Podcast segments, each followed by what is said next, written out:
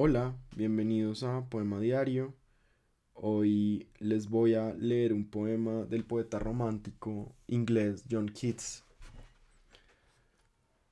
Después de que las nieblas oscuras oprimieran nuestros llanos, durante una muy lúgubre estación llega un día, hijo del apacible sur, que limpia de los cielos enfermos esas manchas impropias.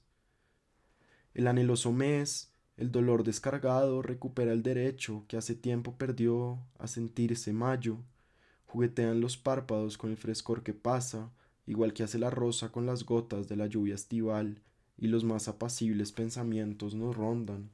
Vemos hojas que brotan, frutos madurando, soles de otoño sonriéndole al crepúsculo sobre quietas poleas, la mejilla de Safo, el aliento de un niño que se duerme, la arena descendiendo a través de una hora de cristal, un arroyo en el bosque, la muerte de un poeta.